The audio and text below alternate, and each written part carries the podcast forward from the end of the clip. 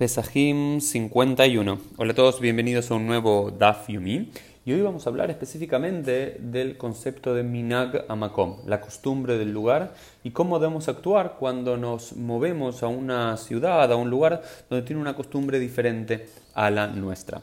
Y vamos a comenzar al final de la página 50b, Nun Amud Bet, donde hay eh, dos ejemplos de algunas tradiciones muy bonitas. Decían, Vnei Beishan, los hombres de la ciudad de Beishan, al parecer en el norte de la tierra de Israel, en la Galilea, eh, no acostumbraban a ir de, de la ciudad de Mitzor a Tzidón en la víspera de, de, Shabbat. Al parecer de la ciudad de Mitzor a Tzidón está dentro del mar de la Galilea y era solamente un pequeño viaje en barco de unos pocos minutos, pero no lo acostumbraban a hacer en la víspera de Shabbat por respeto a Shabbat y demás. Pero sus hijos vinieron y le preguntaron a Rabbi Yohanan, es decir, sus descendientes vinieron y le preguntaron a Rabbi Yohanan y le preguntaron, eh, nuestros padres pudieron hacerlo y nosotros no podemos hacerlo. Es decir, lo que le está diciendo y explica Rashi es, nuestros padres pudieron sostener esta práctica, es decir, porque eran ricos, entonces no necesitaban comerciar en la víspera de Shabbat, podían estar sin comerciar, pero nosotros no podemos, nosotros no tenemos tanta influencia económica, tenemos que hacerlo. ¿sí? Era la costumbre de ellos no hacerlo, pero nosotros necesitamos hacerlo.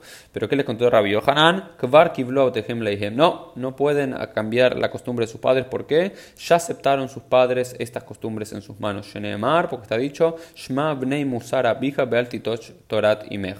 Dice, escucha, hijo, la enseñanza, la reflexión, el amonestamiento de tu padre y no desprecies la enseñanza, la ley de tu madre. Entonces ese pasuk muy muy conocido del libro de Mishle, el libro de Proverbios, que es la base, el sustento legal, alágico para aceptar como propios los minagim, las costumbres adoptadas por nuestros padres. Y acá lo que está diciendo la quemará es, en nombre de Rabbi Yohanan, es que si bien eh, los, eh, no era una ley que no se podía navegar pocos metros, pocos kilómetros en la víspera de Shabbat, no ningún problema a nivel alajá básico. Sin embargo, en una ciudad determinada, no para todo Am Israel, pero una ciudad determinada, Bnei Beishan, ya aceptaron esta costumbre los padres y los hijos, aunque su circunstancia cambió, no podrían cambiar porque sus padres ya lo adoptaron.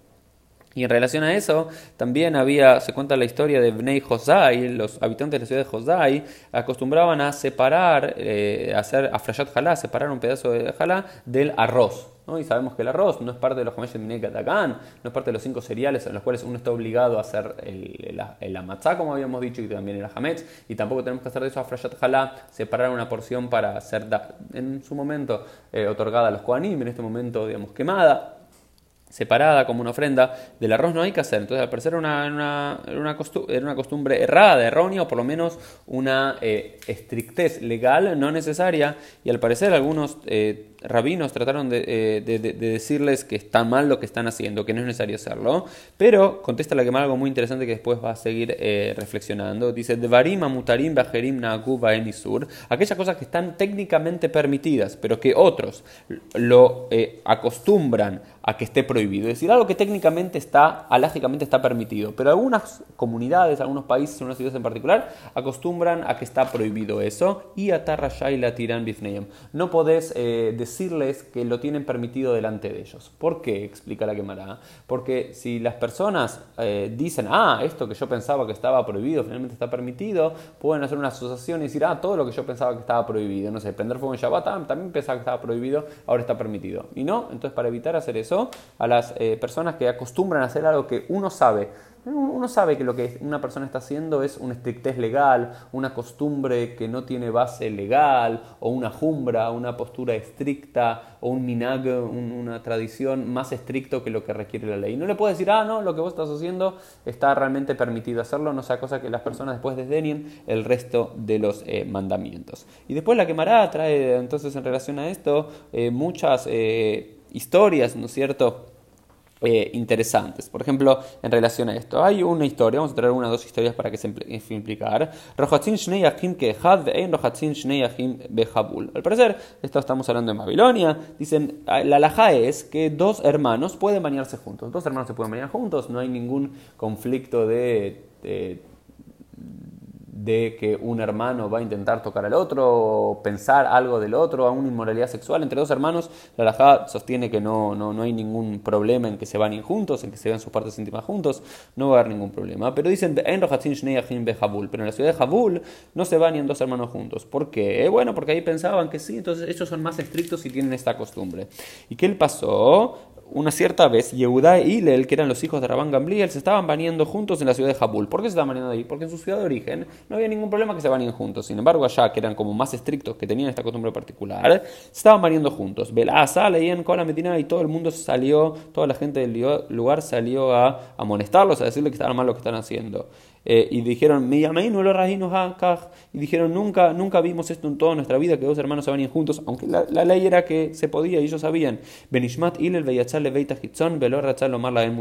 Dice, eh, Ilel, en vez de, eh, prefirió salirse salir por la puerta de atrás, digamos, del baño donde estaba maniando y no decirle a la gente, eh, ustedes, eh, ustedes está permitido hacer lo que nosotros estamos haciendo. Entonces, me parece una cuestión bastante interesante que aunque uno sepa que algo está lógicamente permitida, cuando una comunidad determinada, un lugar, un, lugar determinado adoptar una costumbre, yo no puedo decirles, no, lo que están haciendo ustedes está mal y realmente está permitido hacerlo. Es mejor, ¿sabes qué? Ok, cuando estoy en un lugar determinado me debo comportar como la costumbre eh, del lugar, aunque yo sé que está permitido permitido y no mi, honra, me, yo me quedo callado y él se va. Hay dos o tres historias más en la que Mará, eh, con el mismo estilo, con los dos mismos hijos de eh, Rabán Gamliel, Ilel y Yehuda. Eh, y lo último que vamos a traer de acá tiene que ver con esta, esta diferencia, que cuando uno va a un lugar determinado, uno debe aceptar la costumbre de aquel lugar uno debe aceptar la costumbre de aquel eh, lugar. Esto pasa si uno va de Babel a una ciudad de Babel a otra ciudad de Babel, de la tierra de Israel a otra ciudad de la tierra de Israel, eh, y también si uno va de Babel a la tierra de Israel. Sin embargo, si uno iba de Israel a Babel, no tenía que aceptar esta costumbre. ¿Por qué? Porque eh, los sabios de Babel hasta un momento determinado estaban bajo el dominio intelectual y legal de los sabios de la tierra de Israel, por lo cual los sabios de la tierra de Israel de origen ya generaban la costumbre determinada y no tenían que adoptar las costumbres de Babilonia cuando iban para allá. Eso por supuesto que en un momento de la historia ya cambió el, balance, pero este es, este es el principio general, más allá de que la Mishnah decía que uno tiene que aceptar la Humbrot, las medidas estrictas del lugar en el que parte, del lugar de, al que va. En términos generales, uno tiene que siempre respetar el Minag Amakom, la costumbre del lugar. Si llego a Babilonia y algo que para mí estaba permitido está prohibido, o algo que estaba prohibido para mí está permitido, igual debo eh, yo en privado, en de privado tengo que mantener mi, costumbre, mi costumbre particular, pero en público debo seguir la costumbre eh, de la zona. Esto fue el Daf del día. Nos vemos Dios mediante en el día de mañana.